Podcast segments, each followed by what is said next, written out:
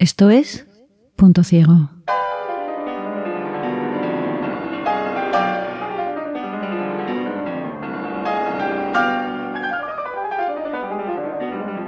El contenido sensible de este programa puede ofender a algunas personas. Este podcast no está recomendado para menores de 14 años. Por respeto a la dignidad de las víctimas, no entraremos en detalles morbosos sobre la forma en la que fueron asesinadas. Bienvenidos y bienvenidas a esta edición especial de Punto Ciego en colaboración con la revista Contexto. A lo largo de esta serie de episodios exploraremos crímenes políticos que conmocionaron al mundo y que en muchas ocasiones cambiaron el devenir de la historia.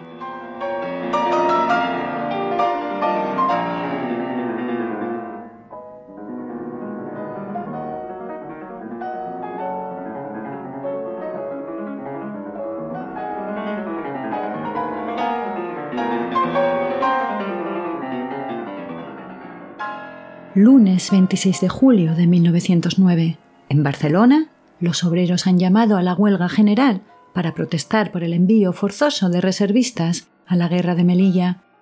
Unos pocos días antes, el 18 de julio, los soldados embarcados en el vapor militar Cataluña, rumbo a Marruecos, arrojan furiosos los escapularios y las estampitas religiosas que las nobles catalanas les han regalado antes de partir a la guerra, mientras en los muelles, sus familias protestan porque solo los pobres son enviados a morir. Pero las familias son reprimidas con violencia por la policía y la furia de los obreros catalanes no hace más que aumentar. Tras varios días de protestas y ante las noticias que van llegando de Marruecos sobre el insoportable número de bajas, los diputados de Solidaridad Catalana llaman a la huelga general. El lunes 26 de julio la tensión aumenta exponencialmente en Barcelona, cuando los piquetes tratan de detener los tranvías y paralizar la actividad comercial, mientras que la Capitanía General de Cataluña decide proclamar el estado de guerra. Pero la revuelta ya es imparable. La disolución a tiros de una manifestación encabezada por mujeres y niños es la mecha final que prende el fuego de la revolución. Entre el 26 de julio y el 2 de agosto, el espejismo de la restauración borbónica y el turnismo, se hacen mil pedazos, sacando a la luz las contradicciones y grietas del experimento político que las élites españolas habían diseñado desde Madrid y que había ignorado el desafío de los cada vez más pujantes nacionalismos periféricos, pero también del movimiento obrero que florecía en las ciudades industriales.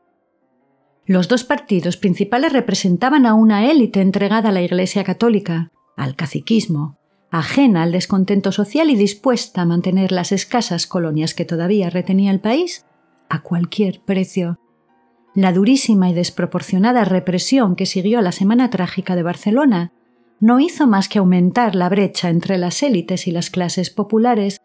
generando una inesperada ola de protestas internacionales que no hicieron sino que aumentar el desprestigio de España en el exterior y que debilitaron la figura de un rey Alfonso XIII, que fue incapaz de entender el país sobre el que reinaba y que, al igual que su abuela Isabel II, acabará sus días en el exilio.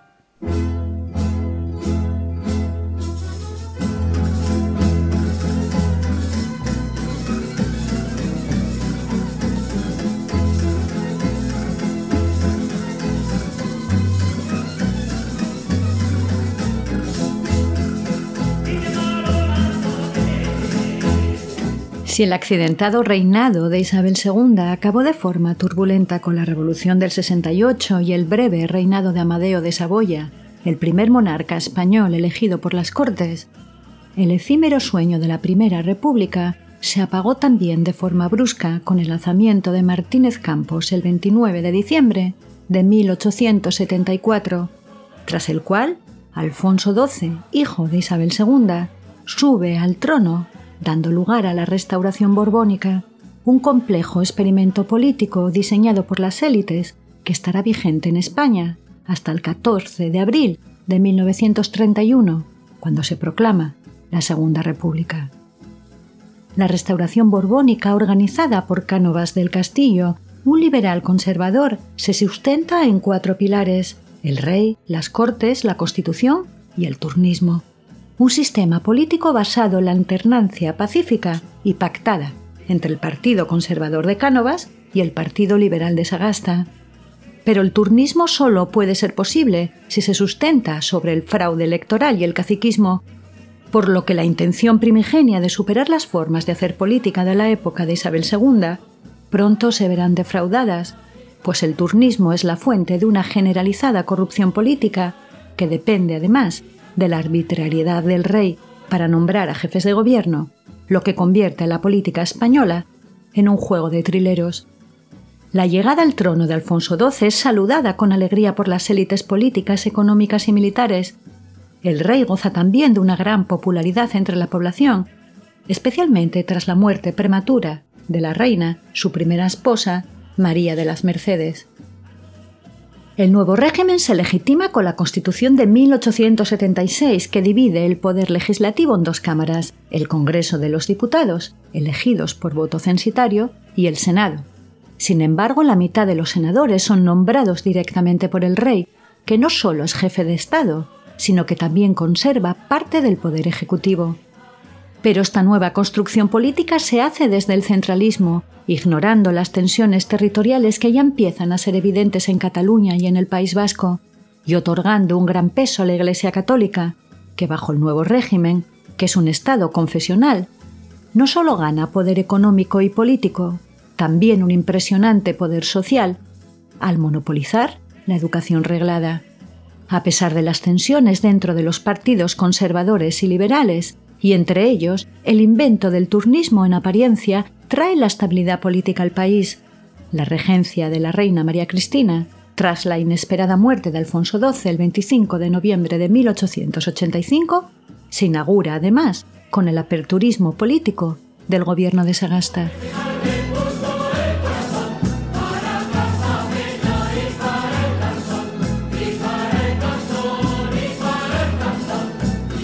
Pero la restauración borbónica ignora los problemas subyacentes del país, la muerte inesperada del rey sin herederos varones y con la reina embarazada, reabre el trauma de las guerras carlistas y refuerza las posiciones republicanas.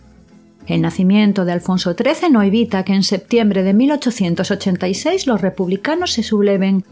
pero estos son rápidamente derrotados Cánovas del Castillo y Mateo Sagasta meses antes habían pactado, en el llamado Acuerdo del Pardo, que el gobierno pasara de forma pacífica a manos de Sagasta para garantizar la estabilidad política y consolidar a la reina viuda María Cristina como regente. Sagasta se centra entonces en reforzar las libertades formales, aprobando la ley de asociaciones que legalizaba sindicatos y partidos políticos, el sufragio universal masculino y los juicios por jurado popular, el pacto del Pardo fue recibido con críticas internas en los dos partidos y los conservadores más reaccionarios, con Francisco Romero Montero a la cabeza, se extienden. Para garantizar que las reformas que planean se puedan llevar a cabo, los liberales convocan elecciones en abril del 86 que permiten formar el llamado Gobierno Largo de Sagasta, que durará hasta 1890 y será el gobierno más estable de toda la restauración. Pero la estabilidad política no implica estabilidad social y España se enfrenta a numerosos problemas. La situación económica del país está en la cuerda floja desde la pérdida de las colonias americanas. La inmensa mayoría de la población se enfrenta a constantes hambrunas y epidemias. La base de la economía española, la agricultura de subsistencia, ocupa casi el 80% de la población. Y el cese del flujo de plata de América conduce al país a un estado perpetuo de déficit presupuestario encadenado a una insoportable deuda pública y a un sistema fiscal injusto con las clases populares y también inoperante. España, aislada del resto de Europa y atada a la dependencia de la Iglesia Católica en materia de educación, se encuentra en la cola de la revolución industrial y los niveles de analfabetismo, un 54% entre los varones y casi un 75% de las mujeres no saben leer ni escribir, lastran el desarrollo tecnológico necesario para que la industrialización se desarrolle.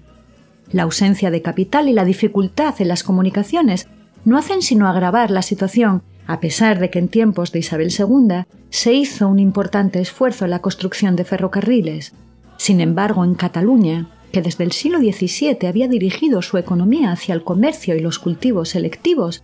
la revolución industrial sí que es exitosa y se desarrolla casi a la par que en el Reino Unido y Alemania, principalmente apostando por la industria textil, poniéndose así a la cabeza económica del país.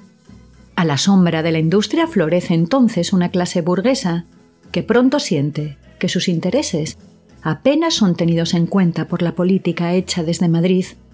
pero es la llegada de capital extranjero en la segunda mitad del siglo XIX lo que termina de dar el espaldarazo final que necesita la industria catalana para crecer, y con ella la clase burguesa.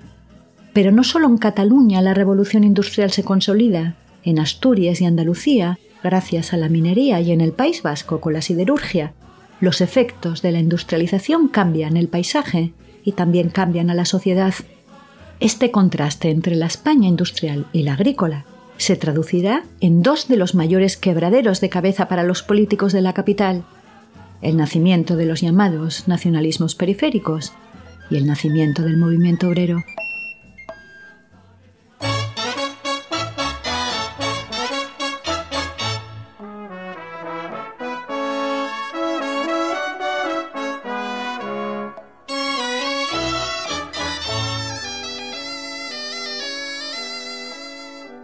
En 1833, la publicación de la Oda a la Patria marca el comienzo de la Renacença, un movimiento cultural y literario de reivindicación de la lengua y la cultura catalana, tanto en Cataluña como en Valencia, y que vive su esplendor en plena restauración. El sentimiento de orgullo por la lengua y la historia propias, el descontento hacia el centralismo de la política institucional y una clase burguesa fuerte y autóctona gracias a la industrialización construye las bases del catalanismo que se inspira en el republicanismo federal de Pi y Margal y Prat de la Riba. En el País Vasco, la derrota de los carlistas durante la Tercera Guerra Carlista, que se extendió desde 1872 durante la Primera República hasta 1876 con Alfonso XII y en el trono, acabó con la supresión de los fueros vascos, que fueron sustituidos por cánovas del castillo por los conciertos económicos que provocaron un fuerte rechazo en parte de la población vasca, especialmente en las zonas rurales, y que serán la base del nacionalismo vasco, que cobrará forma en 1895, cuando Sabino Arana funda el Partido Nacionalista Vasco, profundamente tradicionalista y católico. En Galicia el resurgimiento inspira también un movimiento galleguista que se opone al centralismo y al caciquismo, tanto los nacionalistas catalanes como los vascos aspiran a conseguir la autonomía política frente a la política tradicional hecha desde Madrid. Pero las zonas industriales y urbanas, y también entre los jornaleros andaluces de los grandes latifundios, las duras condiciones de vida y trabajo tanto de hombres, mujeres y niños, el hacinamiento, la explotación laboral, los salarios del hambre y el descontento, hacen que se haga fuerte el movimiento obrero y el sueño de la revolución y la emancipación se extiende rápidamente entre la clase obrera.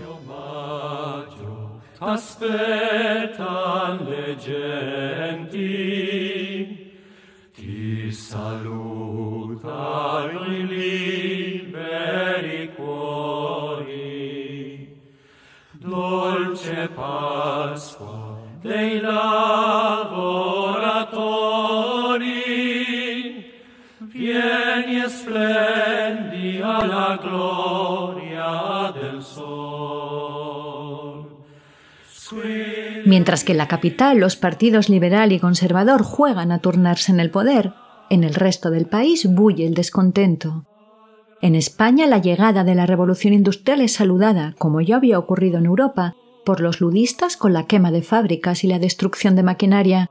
pero tras su consolidación se crean las primeras sociedades de socorro mutuo, antecesoras de los sindicatos, en las que las aportaciones de los obreros sirven para cubrir las necesidades de los socios en caso de cierres de fábricas, despidos o enfermedad, ya que si no se trabajaba, no se cobraba. En 1840 se funda en Barcelona la Asociación Mutua de Tejedores y se convocan las primeras huelgas.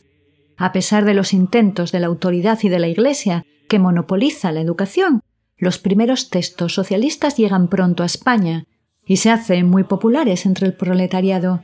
Este primer socialismo utópico inspira la creación del Partido Democrático en 1849, que se convertirá posteriormente en el Partido Republicano. partido muy popular entre el campesinado, que protagoniza varios levantamientos en Andalucía a finales de la década de los 50 y principios de los años 60. En 1864 se funda en Londres la primera internacional, pero las tensiones entre los postulados de Marx y Engels frente a los de Bakunin provocan la primera gran escisión en el movimiento obrero, entre los marxistas defensores de la formación de una internacional de partidos fuertemente centralizados con el objetivo de llegar al poder mediante la revolución para transformar el mundo, y los anarquistas que desprecian al Estado y cuyo modelo revolucionario se basa en el federalismo y el consenso. En junio de 1870 en España se organiza en Barcelona el Congreso Obrero, en el que están presentes tres corrientes, la anarquista, la sindicalista y la cooperativista. La decisión más importante que se toma en el Congreso es la constitución de la Federación Regional Española de la Asociación Internacional de Trabajadores, la AIT.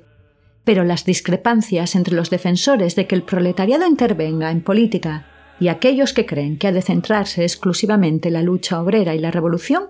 complican la toma de decisiones aunque no todas las sociedades obreras se integran en la FREAIT, esta se convierte en la entidad mayoritaria y en 1872 cuenta ya con 15.000 afiliados. El estallido en marzo de 1871 de la Comuna de París es recibido con temor por las autoridades españolas, que están dispuestas a acabar desde el principio con cualquier conato revolucionario, prohibiendo las huelgas y las reuniones de obreros. El 28 de mayo de 1871 Sagasta envía una circular a los gobernadores civiles otorgándoles amplios poderes para actuar contra la Internacional, y en junio se prohíbe la publicación del periódico La Federación. Para evitar ser detenidos, el Consejo Federal de la Internacional se refugia en Lisboa. Al mismo tiempo, los republicanos españoles muestran su claro rechazo a la comuna. A los miembros de la AIT les queda claro que ya no pueden contar con la burguesía, pues sus intereses son opuestos al de los trabajadores. El repentino cambio de gobierno favorece que entre el 10 y el 18 de septiembre se celebre en Valencia la conferencia reservada y en ella las tesis de Bakunin salen derrotadas frente a las de Marx. A pesar de esto, el anarquismo, en su vertiente anarcosindicalista, será inmensamente popular entre los obreros catalanes y asturianos y entre los jornaleros andaluces. Sin embargo, otro cambio de gobierno pondrá la AIT contra las cuerdas y el 10 de noviembre de 1871, con los votos de unionistas, progresistas y carlistas, la AIT es ilegalizada. Pero el movimiento obrero es ya imparable.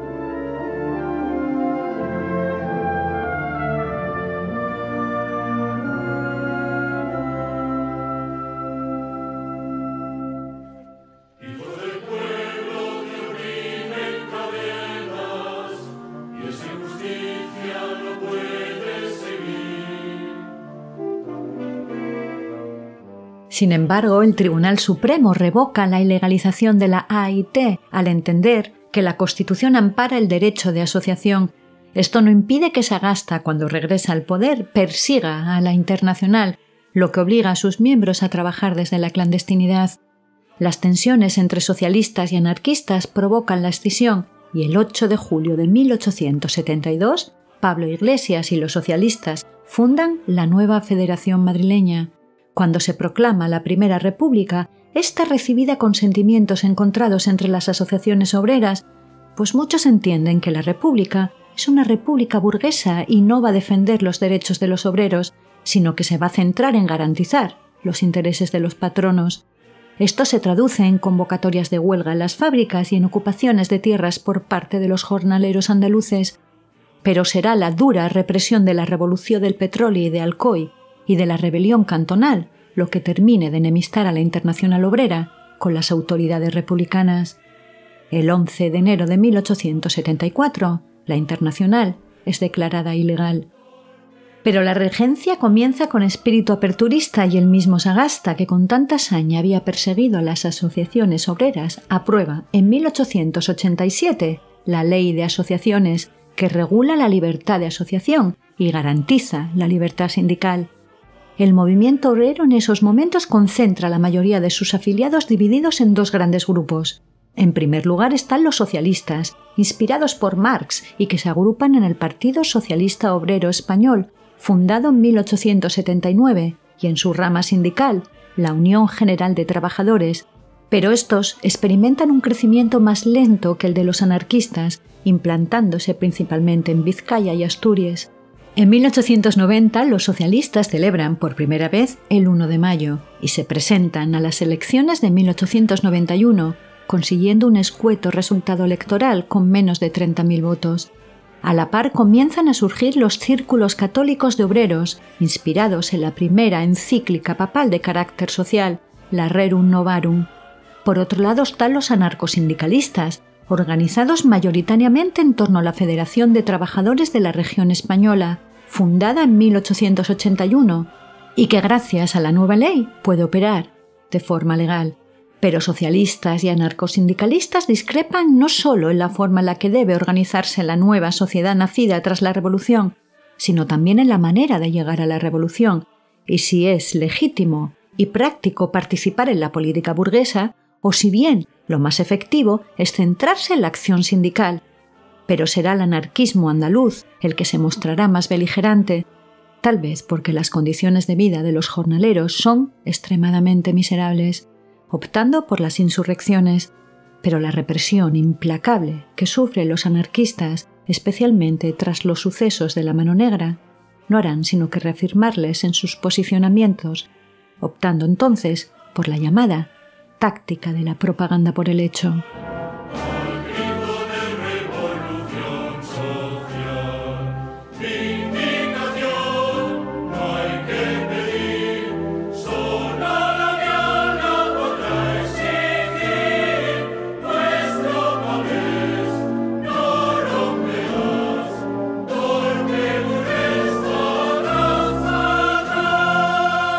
Entre 1882 y 1883, una supuesta organización anarquista andaluza conocida con el nombre de la Mano Negra es acusada de estar detrás de una serie de incendios y asesinatos que provocarán una oleada de detenciones. Se cree que unos 5.000 jornaleros andaluces llegaron a ser detenidos, sin prueba alguna, solo por el hecho de pertenecer a la Federación de Trabajadores.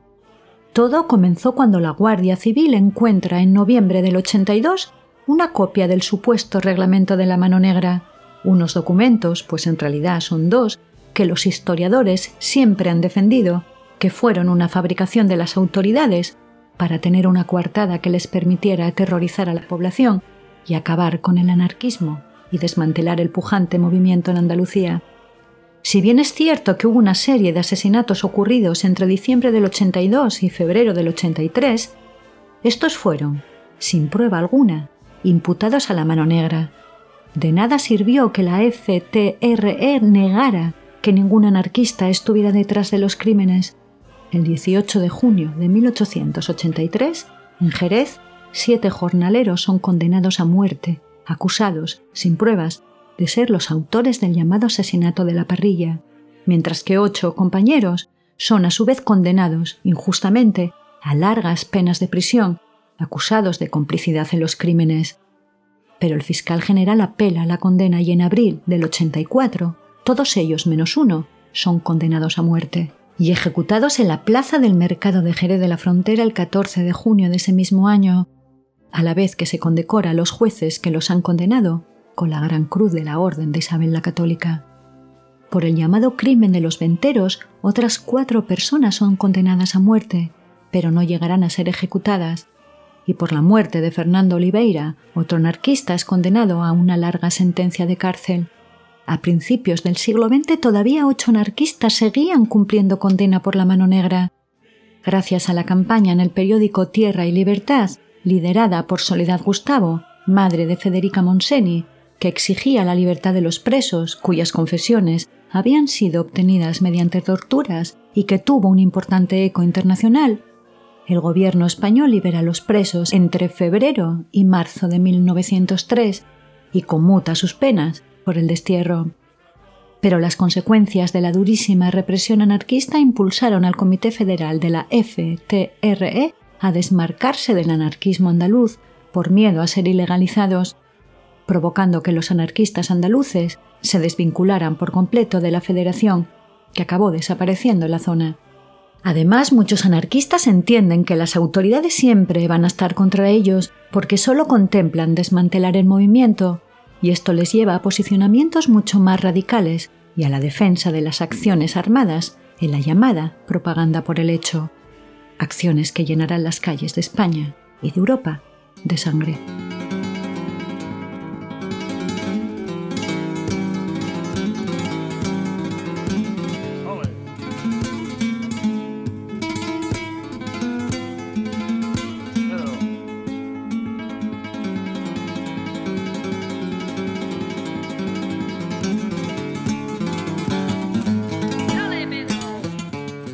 La propaganda por el hecho es una estrategia basada en la teoría según la cual el impacto de una acción genera más repercusiones y tiene más eco que la participación en política o en el sindicalismo y por tanto es mucho más eficaz para despertar la conciencia revolucionaria. Entre las décadas de 1880 y 1890, muchos anarquistas actuando de forma individual, porque despreciaban cualquier tipo de organización, optaron por la vía de la acción en una serie de atentados y magnicidios que conmocionaron Europa,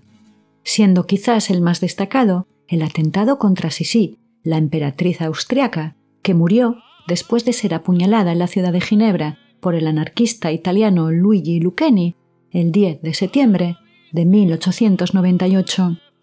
A pesar de que en España el grueso de los anarquistas se agrupan en la FRE, esto no impide que algunos anarquistas adopten la estrategia de los magnicidios y los atentados, y el 25 de octubre de 1878, Juan Oliva dispara contra Alfonso XII,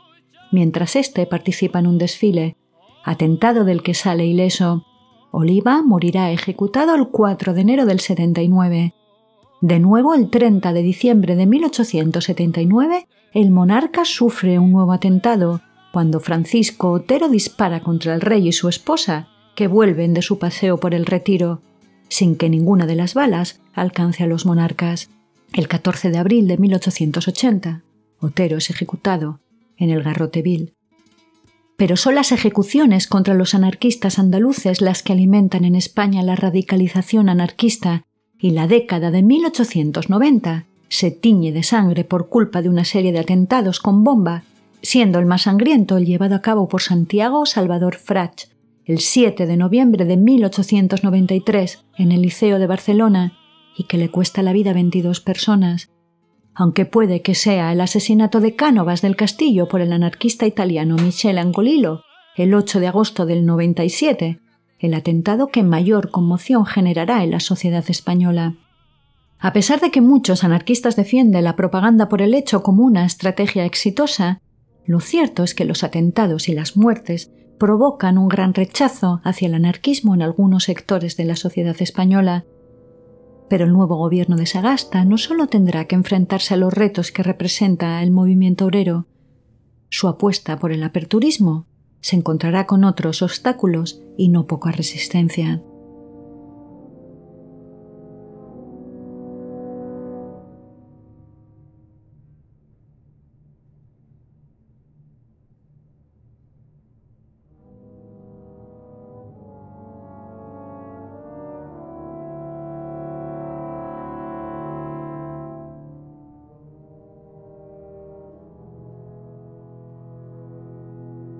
La regencia comienza sufriendo las consecuencias de la grave crisis económica que asola Europa cuando el continente es inundado por los productos agrícolas que llegan de Argentina, Estados Unidos, Canadá y Australia,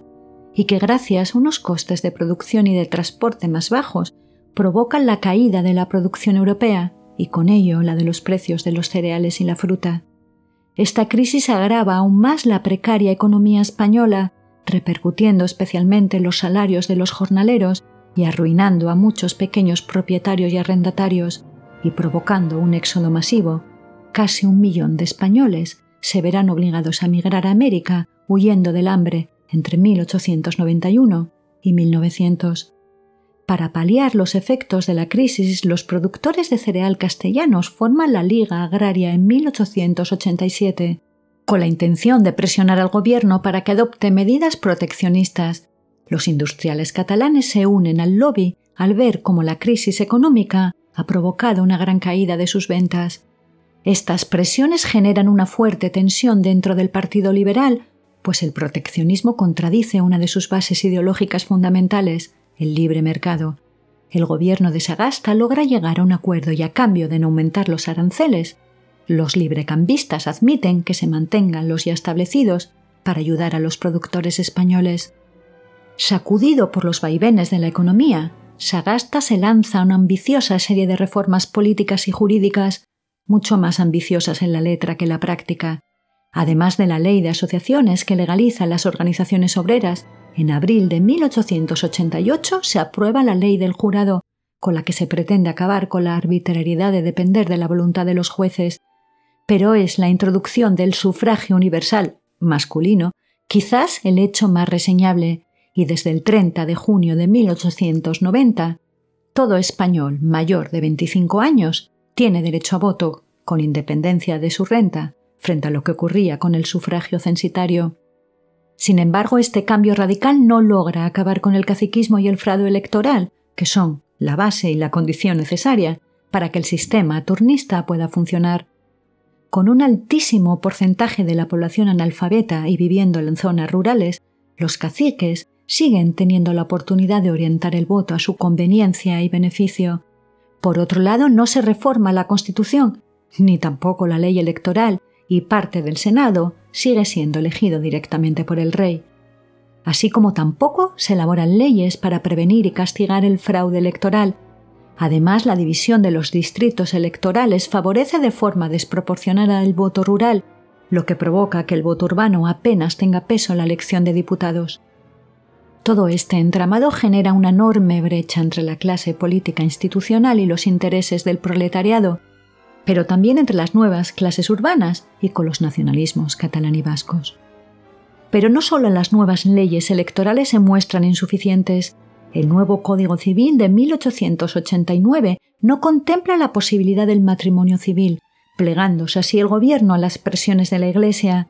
y las resistencias dentro del ejército también hacen fracasar el intento de Sagasta de reformar la institución, reacia a someterse al poder civil y acostumbrada a liderar mediante alzamientos y asonadas los cambios políticos y de régimen. El intento de establecer un servicio militar obligatorio, sin rendiciones ni sustituciones, sistema que había permitido que las clases pudientes pagaran para librarse del servicio militar o que pudieran mandar a otra persona en su nombre para cumplir con su obligación de servir en el ejército, fue rápidamente abortado.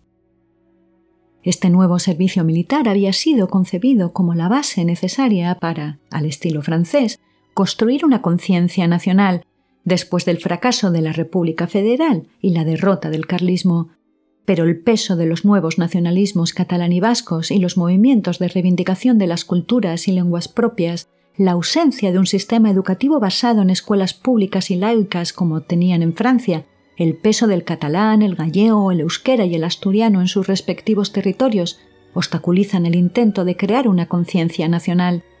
El sistema político tampoco contribuye a la causa, pues el sistema electoral y el turnismo alejan de las Cortes la posibilidad de que los nuevos partidos nacionalistas, al igual que los obreros, puedan tener representación parlamentaria, lo que aumenta más la brecha entre lo que ocurre en Madrid y las necesidades y las realidades del resto del país.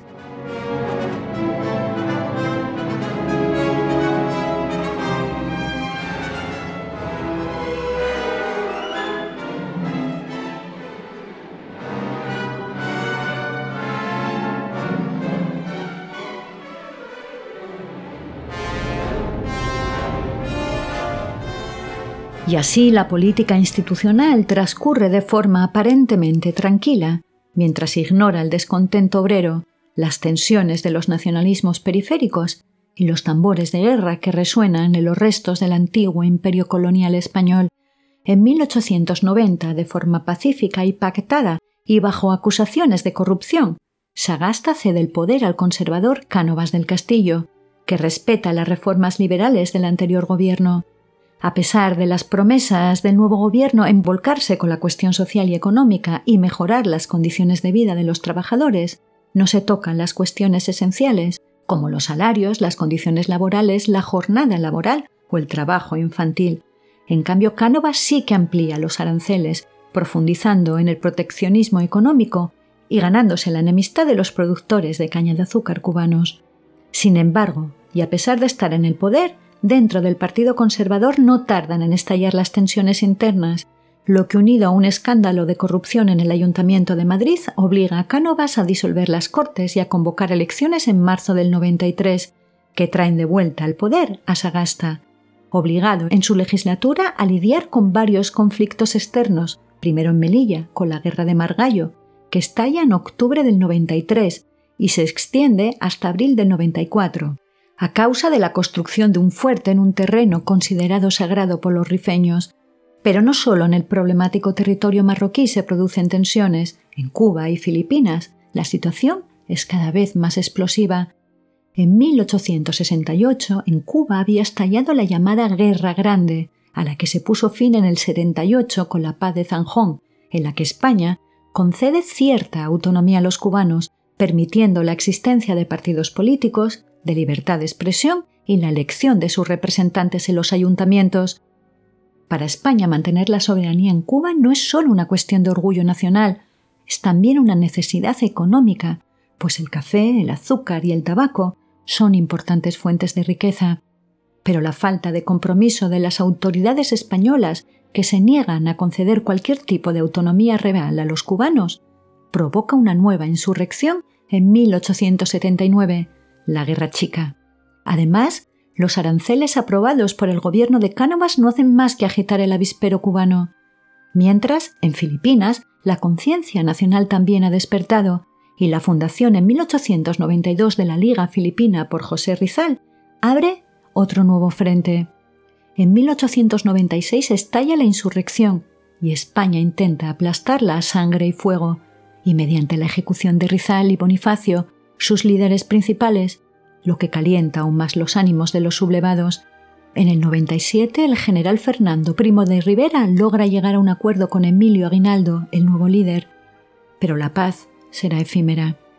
En casa las cosas no parecen tampoco mejorar. Las olas de atentados anarquistas provocan el caos y el pánico, y las autoridades reaccionan con mano dura. Tras el atentado del liceo, 400 personas son detenidas y encerradas en el castillo de Montjuic, donde son sometidas a todo tipo de torturas y malos tratos. Entre ellos no solo hay anarquistas, sino también filipinos y cubanos, 87 de los cuales acabarán siendo procesados y se ejecutará a cinco personas. Después de negarse a que los periodistas cuyas sedes habían sido asaltadas por oficiales del ejército fueran juzgados por un tribunal militar, Sagasta se ve obligado a dimitir en marzo del 95, pero solo dos años después, en el 97, Cánovas será asesinado en venganza por lo ocurrido en Montjuic, lo que obligará a Sagasta a volver al poder.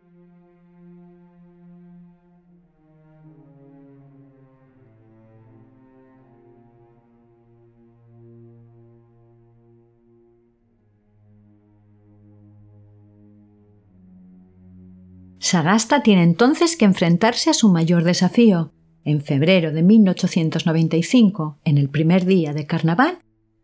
estalla la insurrección en Cuba, esta vez liderada por José Martín, que morirá en marzo de ese año tras un enfrentamiento con las tropas españolas. El gobierno envía en respuesta 200.000 hombres a Cuba en los siguientes tres años y está dispuesto a lo que sea, con tal de mantener el dominio sobre la isla en enero del 96 pone al frente de las tropas al general Valeriano Weiner, que emplea métodos brutales para sofocar la insurrección. Pero esto no solo alimenta los ánimos de los independentistas cubanos, también provoca una fuerte reacción internacional contra los métodos españoles y el escándalo sirve de excusa a los Estados Unidos, que busca ampliar su área de influencia en la zona para al fin intervenir en la contienda. La táctica española es cruenta con los insurgentes, pero el calor, las tormentas y las pésimas condiciones son un enemigo con el que los soldados españoles no contaban y que provocan que las enfermedades se extiendan entre las tropas. Es en este momento, con una guerra en Cuba y una inestable paz en Filipinas, que Sagasta retoma el poder en octubre de 1897. En febrero del 98 estalla en el puerto de La Habana el acorazado americano Maine y Estados Unidos declara la guerra a España el 25 de abril.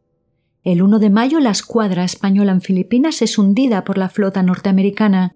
Solo tres meses después los americanos ocupan Manila. El 3 de julio la flota española enviada a Cuba sufre el mismo destino que su hermana en Filipinas, esta vez en la costa de Santiago de Cuba, y la ciudad no tarda en ser ocupada por los americanos, que también invaden Puerto Rico.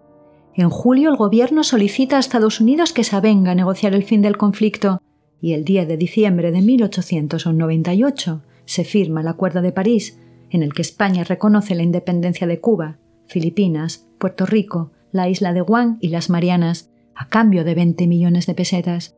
Un año después, por 25 millones, España vende a Alemania los restos de su imperio colonial en el Pacífico. La pérdida de las colonias es un shock generacional, cultural y social. En España se extiende un imparable sentimiento de derrotismo y frustración, acrecentado por las consecuencias que la guerra había provocado. Más de 56.000 soldados mueren en Cuba, 53.000 a causa de las enfermedades y las pésimas condiciones de vida. Habiéndose dejado llevar por el patriotismo y el colonialismo, los dos partidos principales se vieron de repente ante el reto de reconstruir a un país humillado, derrotado y pobre. Comienza el regeneracionismo.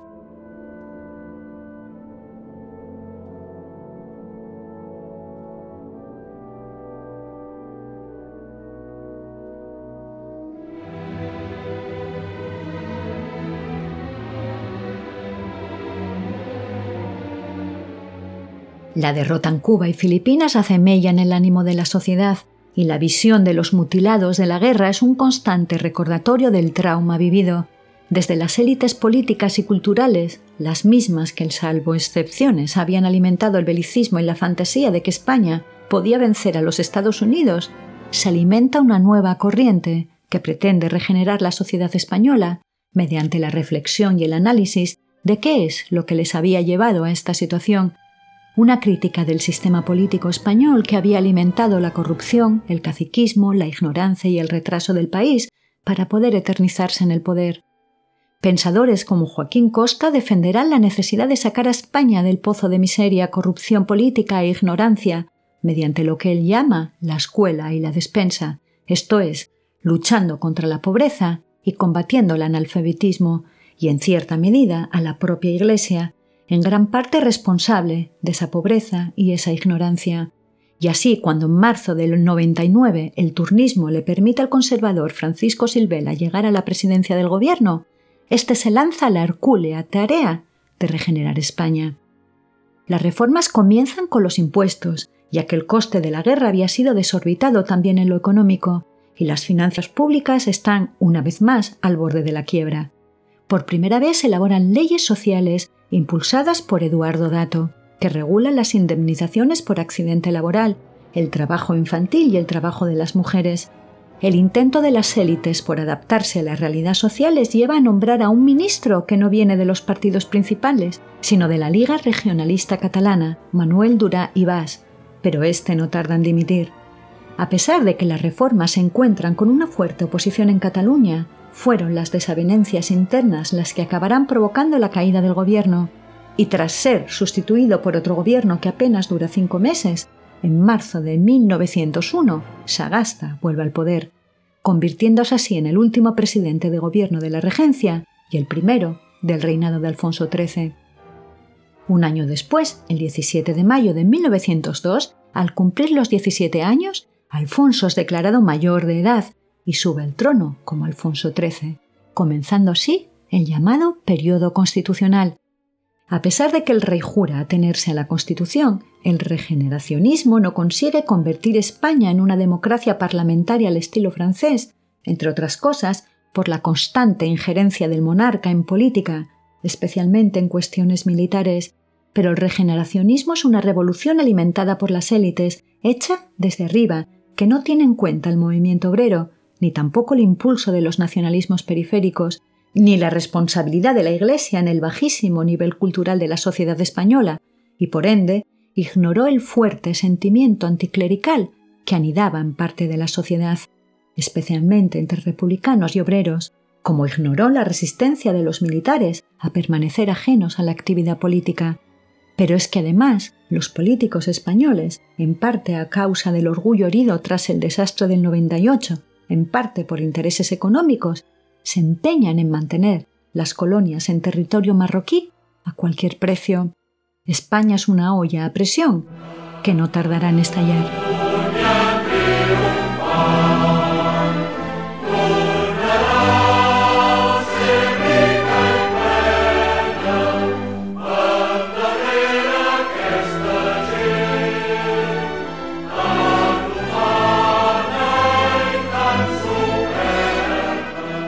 Mientras en la capital se celebra la subida al trono del nuevo rey, en Barcelona una huelga general paraliza la ciudad durante una semana. Sometida al estado de guerra, el ejército solo logra tomar el control de la ciudad tras unas cargas violentísimas que dejan las calles de Barcelona llenas de heridos y muertos y provocan el arresto de 500 personas. Pero en Madrid la política sigue con su paso tranquilo y ajena al descontento. Un anciano sagasta cede el poder en diciembre a Silvela para morir un mes después a los 77 años. En abril de 1903 se convocan elecciones que permiten al presidente tener una amplia mayoría en las Cortes para llevar a cabo sus políticas. Sin embargo, de manera inesperada, los partidos republicanos coaligados tienen excelentes resultados en las grandes capitales, lo que señala que entre la población urbana el descontento con la política tradicional y la monarquía está creciendo rápidamente. Este resultado genera una fuerte incomodidad en los partidos tradicionales, especialmente en el conservador, y Silvela acaba dimitiendo y retirándose de la vida pública. En ambos partidos la desaparición de sus líderes históricos genera luchas de poder internas, que sin embargo no alteran el turnismo, y entre 1903 y 1907 conservadores y liberales se turnan, a pesar de que sus gobiernos son cada vez más efímeros y turbulentos.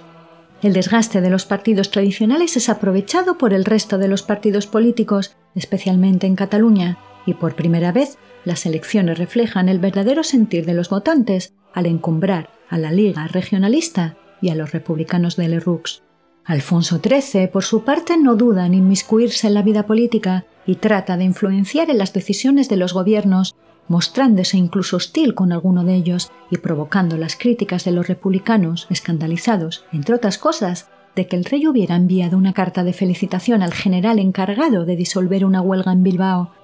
Cuando el 27 de enero de 1907 Antonio Maura llega al poder, muchos ven en ello la mano del rey. Maura se enfrenta a un gran reto, el declive de los partidos tradicionales, el intervencionismo del monarca, el auge del republicanismo unas cortes menos sumisas y la agitación social por las terribles condiciones de vida y trabajo del proletariado,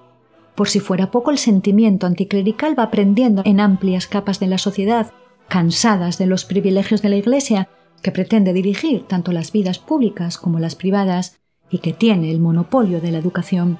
Hartos de que todos los intentos por secularizar la vida pública española choquen contra el muro de la Iglesia y de los políticos que la defienden, el sentimiento anticlerical es cada vez más notorio.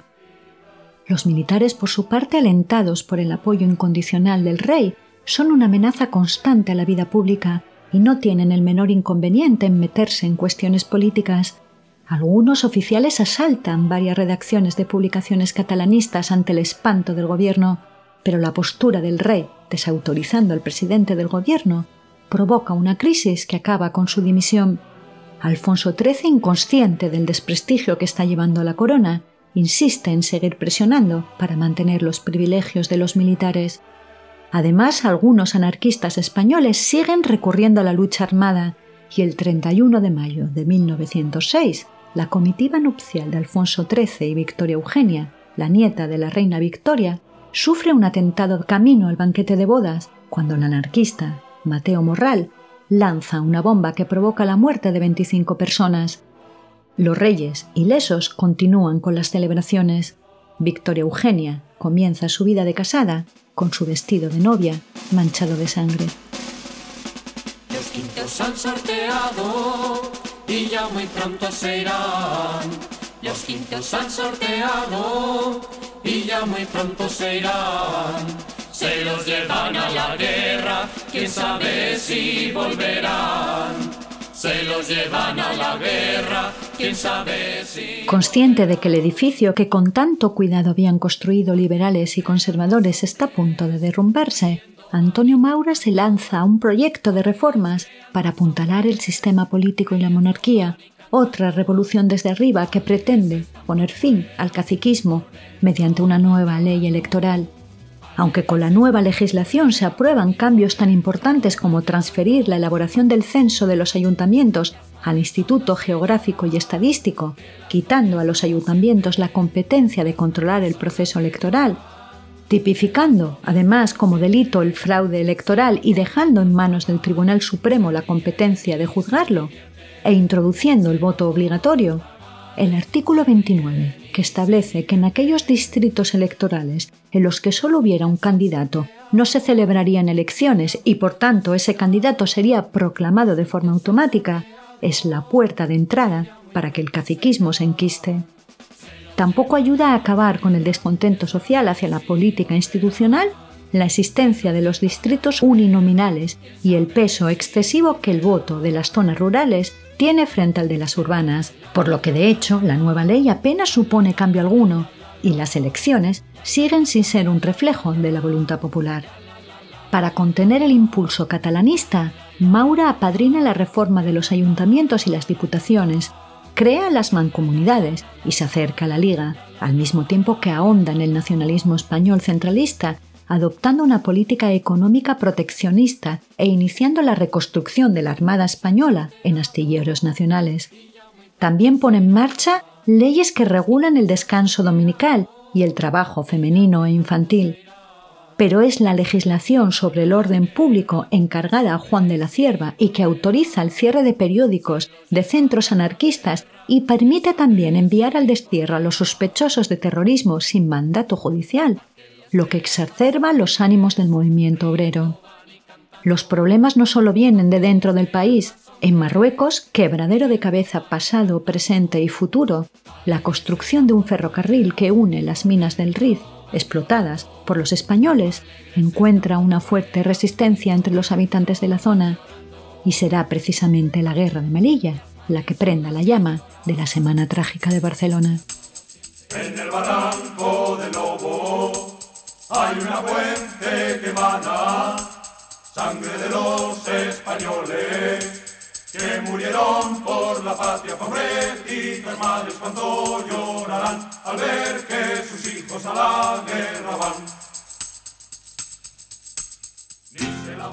En 1904 los países europeos habían repartido el territorio de Marruecos como en una partida de naipes. Francia y el Reino Unido firmaron la Entente Cordiale que permitía a los franceses colonizar el país y estos, a su vez, llegan a un acuerdo con España para que ésta se quede con los territorios del Rif, conocidos como el país del desgobierno, pues no reconocen el poder del sultán, sino que están bajo la autoridad de un líder local, conocido como Bu Hamara.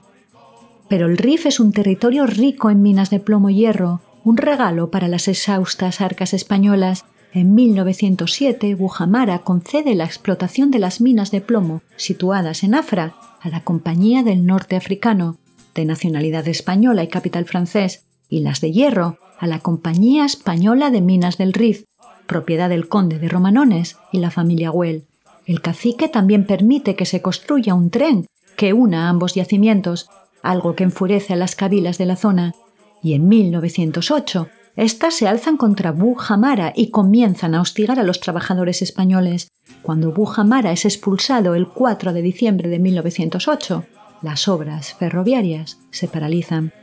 Pero las compañías mineras no están dispuestas a perder la oportunidad de hacer negocio y presionan a Maura para que envíe un contingente militar que garantice que se pueda continuar con las obras y la explotación minera. Y el 7 de junio de 1909, las obras se reanudan a pesar de la fuerte resistencia de los rifeños. Apenas un mes después, el 9 de julio, tras un tiroteo, cuatro trabajadores españoles resultan muertos, mientras el resto de sus compañeros se ven obligados a huir. y se refugian en Melilla. El gobierno español decreta al día siguiente la movilización de tres divisiones del ejército en respuesta a la agresión, la de Cataluña, la del campo de Gibraltar y la de Madrid. Comienza la guerra de Melilla. La orden incluye la movilización de los reservistas de los cupos de 1902 hasta 1907. La mayoría de ellos hombres ya casados y padres de familia, que en gran parte de los casos son el único sustento de sus familias. Como el servicio militar español permite que aquellos que puedan pagar 6.000 reales, una cantidad descomunal para gran parte de los españoles, se libren de servir en el ejército o incluso contraten a otra persona para que lo haga por ellos, los reservistas pertenecen exclusivamente a las clases más populares. Con la memoria aún reciente de los mutilados y heridos de la guerra de Cuba y Filipinas, muchos de ellos condenados a la mendicidad, esta nueva movilización genera un tremendo malestar, pues las clases populares entienden que no solo se están mandando, una vez más, al matadero los pobres, sino que también se está condenando a la miseria a sus familias porque les quitan su única fuente de sustento, por lo que no tardan en surgir incidentes en Madrid, Zaragoza y Tudela, pero será en la ciudad de Barcelona donde el malestar a causa de la guerra confluirá con la lucha obrera y la tensión entre el nacionalismo español y catalán enciende la mecha de la revolución.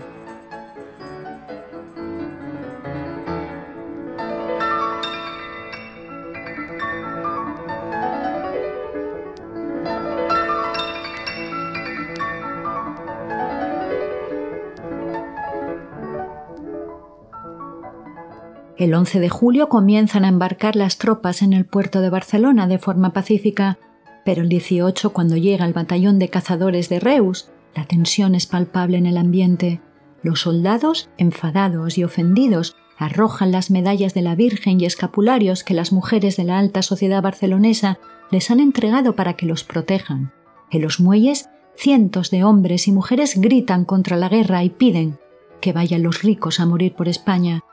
pero son disueltos con violencia por la policía de Barcelona. El 22 de julio, los diputados de Solidaridad Catalana, la coalición de partidos nacionalistas catalanes, exige que las Cortes se reúnan para debatir la pertinencia de la guerra y las condiciones de alistamiento. El 24 de julio, el sindicato Solidaridad Obrera convoca una reunión que es prohibida por el gobernador civil,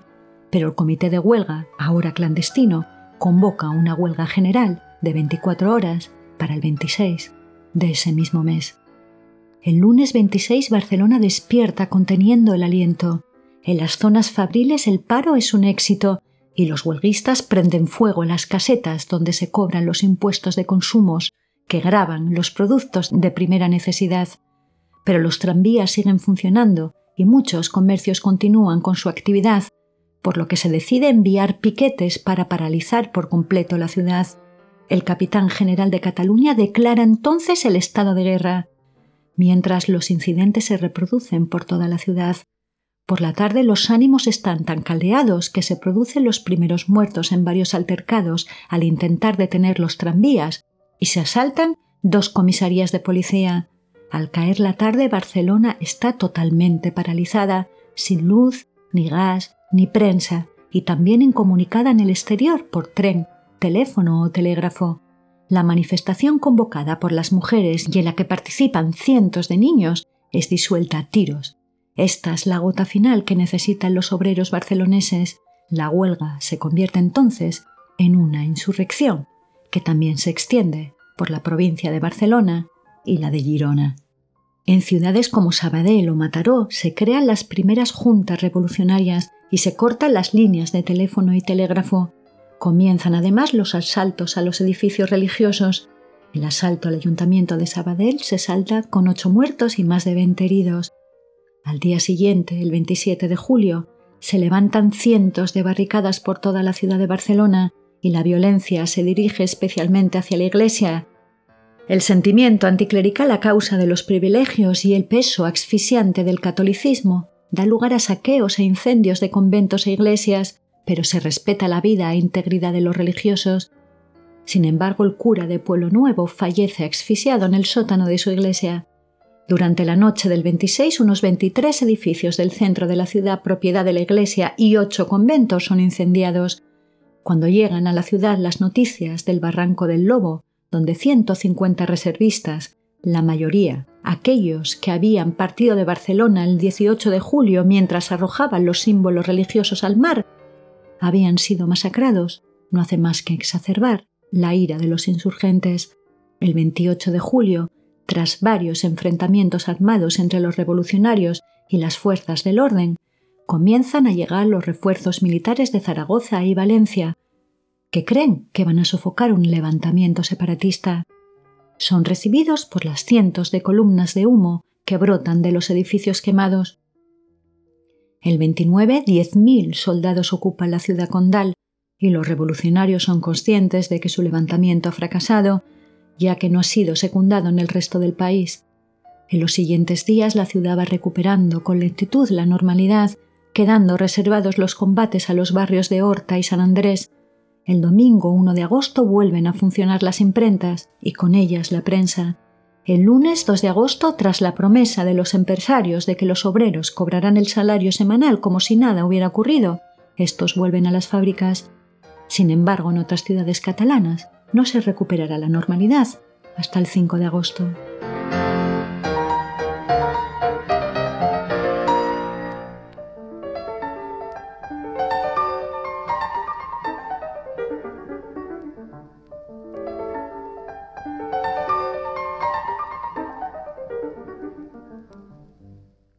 La intentona revolucionaria deja un saldo de 78 muertos, 75 de ellos civiles y 3 militares, más de 500 heridos y 112 edificios quemados, 80 de ellos pertenecientes a la Iglesia. Pero Maura no está dispuesto a dejar pasar la insurrección como si nada hubiera ocurrido y ordena una durísima represión totalmente arbitraria. El 31 de julio se detiene a miles de personas, muchas de ellas culpables solo de pertenecer a sindicatos anarquistas o asociaciones republicanas catalanistas. De ellas 2.000 serán juzgadas siendo 59 las personas condenadas a cadena perpetua, 175 al destierro y 5 a la pena capital. No contento con ello, Maura ordena el cierre de los sindicatos y de las escuelas laicas. Los cinco condenados a muerte son Miquel Baró, nacionalista republicano ejecutado el 17 de agosto de 1909, Antonio Malet Puyol, republicano lerusista, ejecutado el 30 de septiembre, Clemente García, un joven discapacitado mental, ejecutado el 4 de octubre, Eugenio del Hoyo, ex guardia civil y guarda de seguridad, y Francisco Ferrer y Guardia, anarquista, pedagogo y fundador de la Escuela Moderna, fundada en 1901 con el fin de educar a la clase trabajadora. Si bien desde el principio el movimiento obrero había creado ateneos obreros donde los trabajadores podían acceder a la cultura debatir y alfabetizarse, el monopolio por parte de la Iglesia Católica de la educación reglada había producido generaciones de pobres ignorantes y dominados por la superstición. La necesidad de fundar escuelas laicas que educaran y sirvieran para que la clase obrera pudiera huir del yugo de la Iglesia y acceder a la cultura, a la universidad y escapar de la miseria, era una larga y anhelada pretensión por parte de obreros y republicanos. Ferrer y Guardia se había hecho eco de esta necesidad y junto a su esposa, Leopoldine Bonar, había fundado la Escuela Moderna, institución de pedagogía libertaria, que junto a la institución libre de enseñanza promulgaba la ciencia, la libertad de pensamiento y conciencia, el libre intercambio de ideas y también organizaba universidades populares para adultos. A causa de ello y de su militancia anarquista, Ferrer y Guardia se había ganado la enemistad de los conservadores y de los sectores eclesiásticos. Las detenciones, las condenas y las ejecuciones tras el alzamiento revolucionario del 26 de julio fueron diseñadas por el gobierno de Maura para generar miedo y para dar un escarmiento a republicanos nacionalistas y a los anarquistas. Esta durísima y arbitraria represión en un principio no tuvo consecuencias políticas ni para el gobierno ni para el rey, pero de manera inesperada, la condena a muerte de Ferrari Guardia acusado y condenado sin pruebas, es el catalizador de una fuerte respuesta de rechazo internacional que acabará provocando la caída de Maura y el desprestigio de España y de su rey.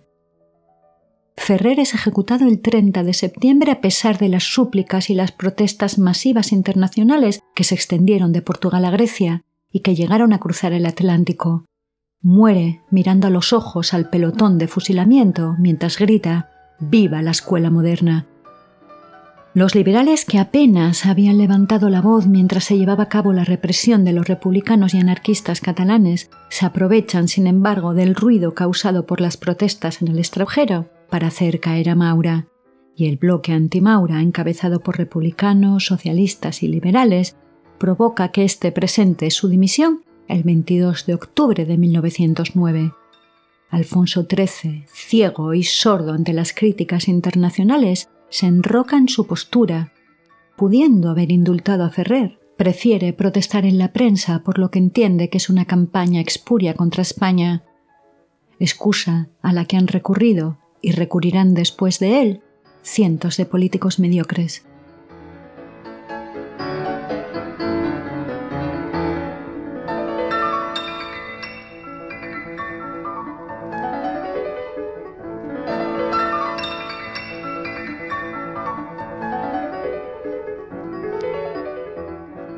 La guerra de Melilla se saldará con la victoria de España, le costará la vida a casi 400 soldados dejando más de 2.000 heridos y mutilados,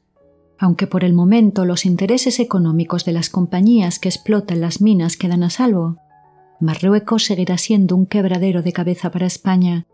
La represión de la Semana Trágica de Barcelona no hizo sino acrecentar la brecha entre los republicanos catalanistas y el movimiento obrero con la política tradicional institucional de Madrid.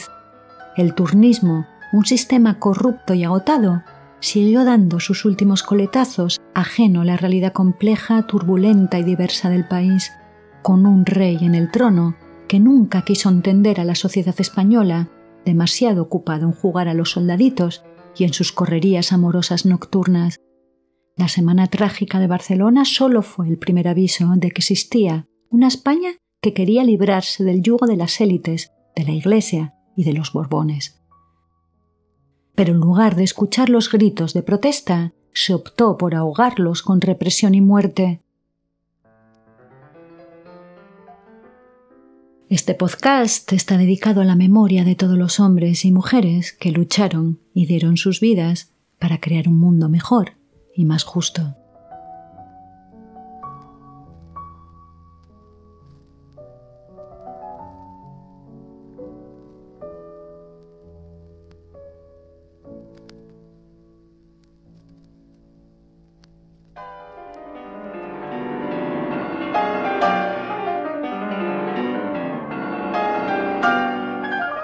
Punto Ciego es un podcast realizado por Producciones Sin Pudor. Guión y locución de Silvia Cosío. Selección musical de Siandro Fernández.